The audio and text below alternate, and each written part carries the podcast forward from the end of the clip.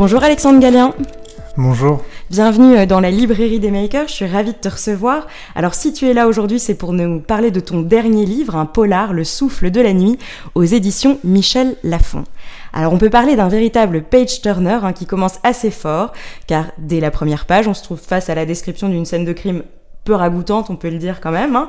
En plein bois de Vincennes, on découvre dans l'estomac éviscéré du cadavre une poupée couturée de fils noirs avec euh, quelques cheveux accrochés. L'homme assassiné, c'est un flic. Et votre anti-héros, car je crois en vous lisant que vous n'aimez pas trop euh, les, les héros grandiloquents, vous aimez bien les gens un peu ordinaires, je crois. Euh, Philippe Valmy, hein, qui va être rappelé du Nigeria pour enquêter avec toute une équipe de flics autour de lui. Et au fil des pages, on va prendre conscience que l'homme assassiné est lié de très près au réseau de prostitution nigérian. Et donc sur fond de vaudou, de divinité, hein, vous nous emmenez euh, dans cette histoire très bien ficelée. Alors justement, cette histoire, elle est assez complexe, elle est bien construite avec beaucoup de personnages secondaires, on, on, va y revenir.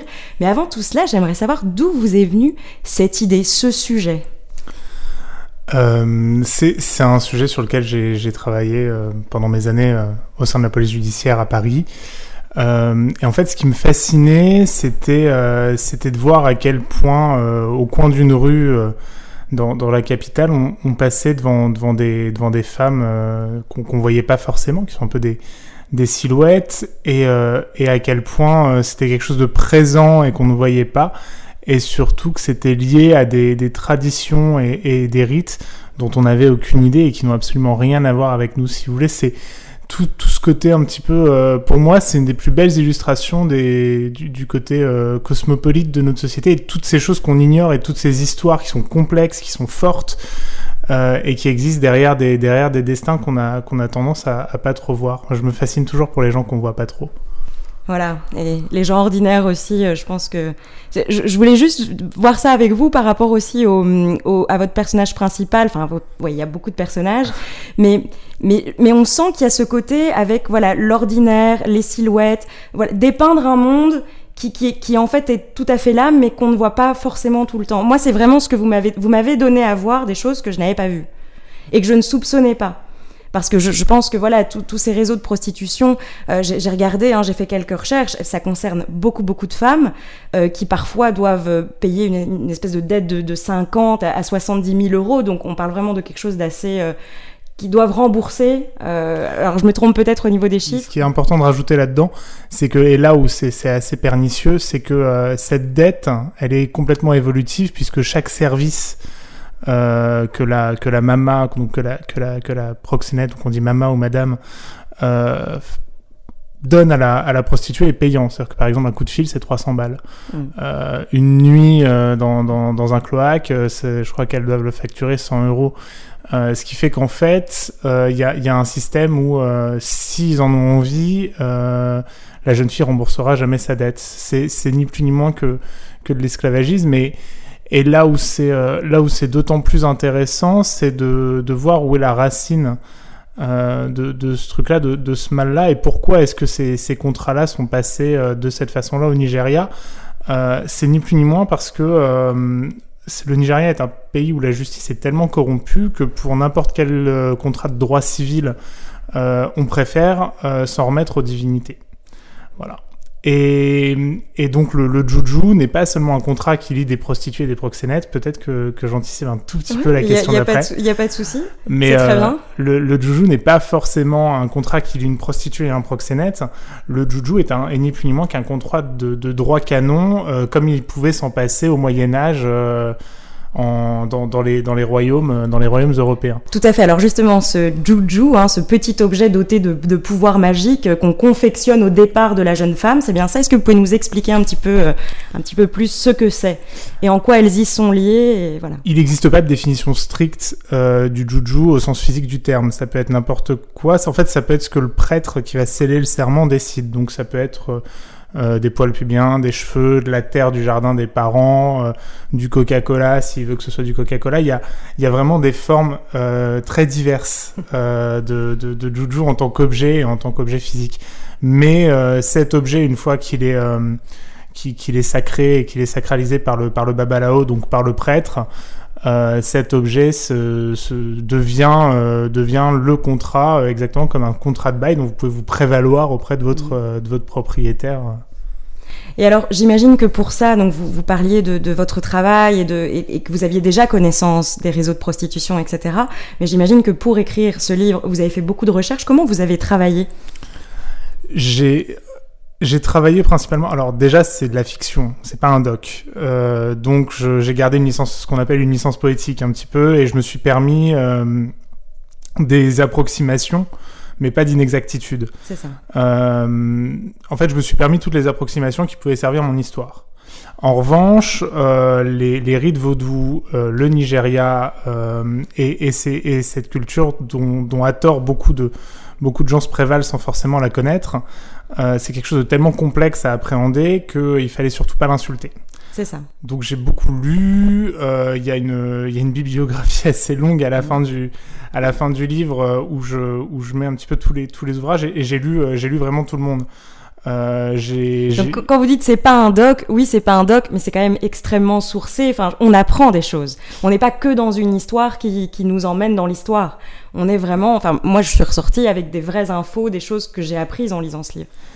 Oui, alors on, on, apprend forcément des choses, mais c'est pas le but premier. Disons qu'en fait simplement, euh, étant donné qu'on parle de, de, de, faits qui existent, il faut surtout pas euh, insulter et, et, et piétiner ces, ces, ces, destins et ces jeunes femmes qui le sont déjà largement assez par, euh, par les réseaux de prostitution. Donc il, il y avait aussi quelque chose d'assez important euh, en termes de mémoire. C'est qu'est-ce qu'on va retenir de, de ces choses-là? Comment est-ce qu'on comment est-ce qu'on va parler de ces, de ces, de ces victimes en fait de, de, de ces réseaux-là? Et, et ça, c'est des choses qu'il faut absolument jamais insulter. Alors vous me dites, c'est pas le, le but premier. Quel est le but premier pour vous avec ce livre? Raconter des histoires, comme avec n'importe quel livre c'est ça qui est cool euh, et c'est pour ça qu'on qu supporte euh, toutes les difficultés qui sont liées au, au métier d'écrivain parce qu'elles sont nombreuses. On est, on est très seul, on est un peu face à soi-même, on est euh, parfois trop sollicité, parfois pas assez et on trouve jamais le, ju le, juste milieu parce que quand le téléphone sonne pas, on attend qu'il sonne et quand il sonne, on se dit ça sonne trop.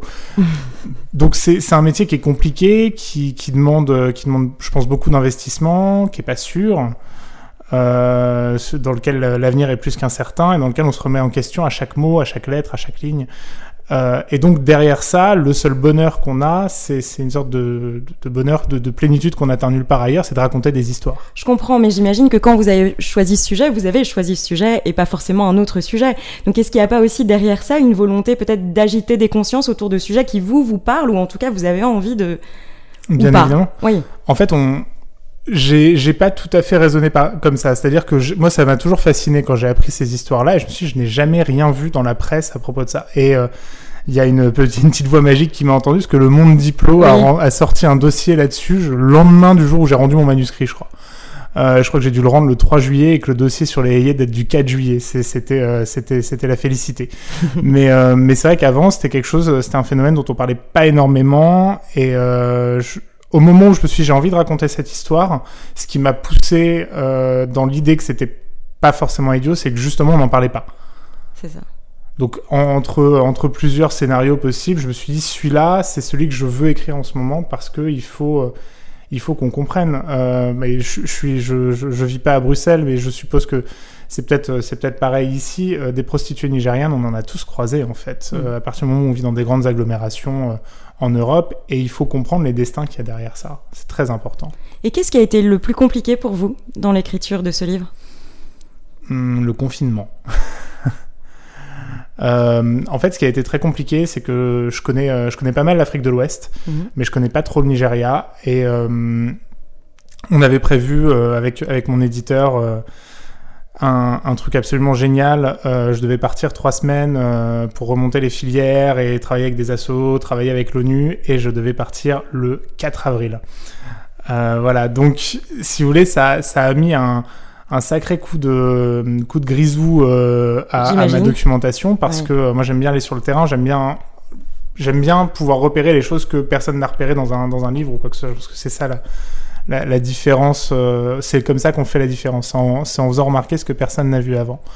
Euh, donc ça m'a beaucoup beaucoup perturbé au début et puis euh, j'ai une éditrice formidable à qui je rends hommage qui s'appelle Maïté Ferracci et qui, quand le confinement a été annoncé, m'a pris par la main un samedi après-midi et m'a emmené dans toutes les librairies africaines de Paris, au Quai Branly, partout.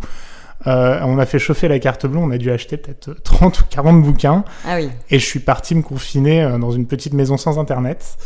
Euh, sans 4G, sans rien, euh, avec tous mes Avec livres la sur le. Vaudevou. Et vous êtes plongé dans la lecture. Ouais, ouais, je m'y, suis plongé pendant, ouais, pendant les deux mois de confinement et j'en suis ressorti avec évidemment pas une idée précise de tout ce qui se passe parce qu'on ne peut pas en avoir une, mais avec un spectre d'informations que je pouvais réutiliser et réinsérer dans mon récit de façon à ce qu'il soit à peu près, peu près vraisemblable. Et justement, ce récit aussi, il est, il est fait avec beaucoup, beaucoup de personnages. Je crois qu'il y a, a 5-6 personnages secondaires. Ouais. Comment est-ce que vous avez tricoté tout ça? C'est, très amusant, je voudrais juste faire une petite remarque, c'est que euh, j'ai fait pas mal d'interviews en France autour de ce livre et euh, il n'y a qu'en Belgique qu'on me parle des personnages secondaires, je trouve ça trop cool. C'est vrai? Ouais, parce que Pour- Pourtant, euh, ils sont très importants dans Oui, ils sont voilà. très importants, Bah oui. mais je pense que doit y avoir une, une culture, une culture Simon euh, en Belgique avec le, le héros du flic, du maigret qui est tout seul, etc. Euh, et qui, et du coup, je, moi, je trouve ça très chouette. Et j'adore mes personnages secondaires. Je vais même vous faire une confidence. C'est ce que je préfère en fait. Mais on sent qu'il y a eu un plaisir, un, vrai plaisir pris dans la construction Ah, des personnages secondaires. un plaisir non dissimulé. Et puis j'ai beaucoup de mes. Il y a un personnage qui me ressemble un peu. Il y a, euh, il y a des personnages qui ressemblent à mes amis. Euh, Augustin Bolduc est, est en effet inspiré de quelqu'un. Alors là, par contre, vous nous donnez... Là, c'est obligé de nous dire quel est le personnage qui est inspiré de vous. Moi, Oui. Dans alors pas dans sa vie perso, euh, mais dans dans beaucoup de dans beaucoup de ses dans beaucoup de ses façons de penser et dans sa façon d'appréhender le métier de flic, je pense que c'est Victor Kefelec ouais. qui m'a pas mal euh, qui m'a pas qui m'a pas mal inspiré. euh. Très bien. Et, et qu'est-ce qui a été euh, donc moi j'avais une question un peu plus aussi sur votre parcours parce qu'on a envie de parler de plein de choses avec vous mais, mais le temps file. Mais il y a quelque chose moi qui m'a titillé c'est que vous connaissez le 36 de l'intérieur hein, vous, vous y avez travaillé vous avez fait des études de droit des études de criminaux si je me trompe pas et puis maintenant vous êtes en est-ce qu'on peut dire disponibilité Ouais, ou voilà et vous consacrez à l'écriture Qu'est-ce- et, et pour autant vous avez encore euh, enfin je- quel âge vous avez? Vous avez 30 30 ans. 30 ans, voilà. Qu'est-ce qui a fait que vous avez opéré ce shift et que vous vous êtes dit à un moment, je vais me mettre à écrire? En fait, c'est je pense que la question il faut la poser à l'envers. Euh, Qu'est-ce qui a fait que j'ai opéré ce shift et qu'à un moment je me suis dit je vais peut-être pas écrire, je vais devenir flic. Euh, parce que c'est c'est vraiment ça. En fait, j'écris depuis bien plus longtemps. euh, je- une- ma carrière, euh, ma carrière d'écrivain et ma pratique d'écrivain a commencé bien avant ma pratique de flic. Euh, donc j'ai- il y a eu, euh, il y a eu une envie aussi de de, de, de rentrer dans une certaine logique par rapport à, mon parcours universitaire. Oui. C'était un métier qui me plaisait, en tout cas dans le concept que, que c'était. Euh, donc je, je me suis un peu lancé là-dedans et puis finalement j'ai j'ai vraiment trouvé euh, beaucoup plus de plénitude dans l'écriture et puis bah, maintenant l'écriture est devenue mon métier. Je l'enseigne aussi donc ça c'est génial. À Sciences Po Paris, Ouais, c'est ça à Sciences Po, Mhm. ouais. Euh, et ça, c'est c'est un truc que j'ai découvert il y a pas longtemps euh, et qui me, qui me remplit de joie à chaque fois. Je pense que c'est vraiment quelque chose qui me rend super heureux. Et euh, si euh, ma carrière d'écrivain devait, devait s'étioler un jour, euh, je, je ferais tout pour devenir prof de- prof d'écriture et garder mon poste à Sciences Po tellement c'est. Mais, mais c'est intéressant comme parcours parce qu'on est à une période de vie, hein, faut le dire, avec le Covid où les gens se posent beaucoup de questions, où, où on se dit voilà, est-ce qu'il faut écouter la petite voix intérieure, le ventre qui- nous fait voilà peut-être bifurquer ou, ou changer de voix ou voilà. Qu'est-ce qui a fait qu'à un moment vous vous êtes dit tiens finalement c'est ça que je veux faire. Enfin, il y, a- il y a quelque chose où il y a cette plénitude. Voilà, co- comment est-ce que ça a été facile, évident, ou ça a été des, des vrais questionnements de, de parcours? Ça n'a pas été évident du tout. Ça n'a pas été évident du tout de, de se poser cette question-là et de lâcher un job qui était euh, finalement pas, pas complètement nul euh, pour me, me lancer dans l'écriture. Il y, a, il y a deux, trois choses qui ont fait ça. Déjà, c'était un premier contrat d'édition euh, pour mon premier ouvrage avec, euh, avec celle qui est maintenant malheureusement mon ex-femme. Euh, et, en fait, c'est vraiment grâce à elle. C'est-à-dire que euh, elle m'a tellement soutenu au moment où euh, j'ai hésité. Elle m'a tellement dit non mais écris, on va trouver des solutions, on va se marier quand même et, tout ira bien. Que bon bah malheureusement les, les, les couples sont ce qu'ils sont, mais je lui dois beaucoup dans cette décision. Ça c'est évident. C'est à- elle que je dois une partie de ma carrière d'écrivain. Et qu'est-ce qui est le plus galvanisant pour vous dans l'écriture? Les moments de, de... En fait, il y avait plusieurs trucs qui sont galvanisants, mais dans l'écriture en elle-même, c'est les moments où tout m'échappe. Espèce de moments où euh, je me dis, bon, bah, je vais écrire 3 heures et je me retrouve 8 heures face à mon écran parce que euh, une sorte de transe, un truc avec euh, le cœur qui s'accélère, on aime bien ce qu'on fait, il se passe, il se passe quelque chose qui est, qui est insaisissable et qui est pas de l'ordre du théorique. Et, et, et, on se lance en fait. Et ça, c'est ça, c'est génial. Vous ressortez de là, vous êtes, ouais, vous êtes galvanisé à mort. Quoi. oui, on le sent. Trop bien. Non, il y a, c'est, vraiment, c'est, ouais, c'est, c'est ça. En fait, c'est ça qui fait tenir, et c'est ça qu'on cherche en fait. C'est cette espèce de, de petit sentiment diffus, euh, impalpable, qui arrive de temps en temps, et c'est une sorte de petit état de grâce. Et ça veut pas dire que ce qui est produit est génial. Ça veut juste dire qu'on s'éclate. C'est ça. Ouais. Et c'est important de s'éclater. Ouais. Et puis, enfin, on va pas se mentir, globalement, quand on s'éclate, ce qui est produit est, est pas mal. Euh, on, ça, ça se ressent. C'est, grâce à mon éditrice que, j'apprends ça aussi, mais euh, elle, en lisant mon texte, elle connaît mon humeur. C'est-à-dire qu'elle est capable de lire un chapitre, elle m'appelle, elle me dit oh là, dis-moi ce, ce jour-là, euh, ça allait pas, ou c'est pas le jour où t'as eu une panne de, de scooter, ou euh, n'importe quel truc comme ça, et elle se plante jamais.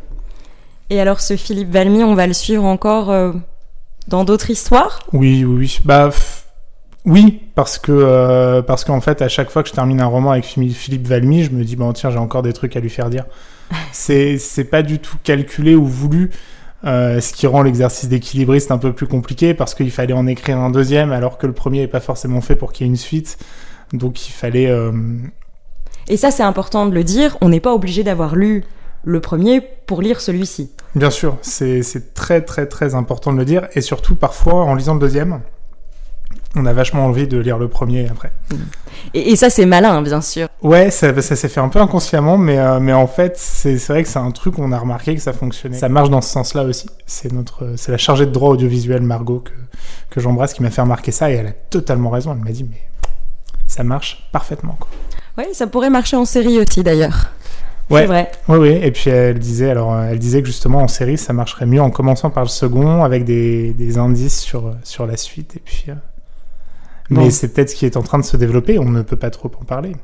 Très bien. Eh bien, en tout cas, on, on vous souhaite le meilleur. Merci. Moi, j'invite tous nos auditeurs à lire votre livre, Le souffle de la nuit, aux éditions Michel Lafon. Merci beaucoup, Alexandre. Merci beaucoup. Et à très bientôt pour un nouvel épisode. À bientôt.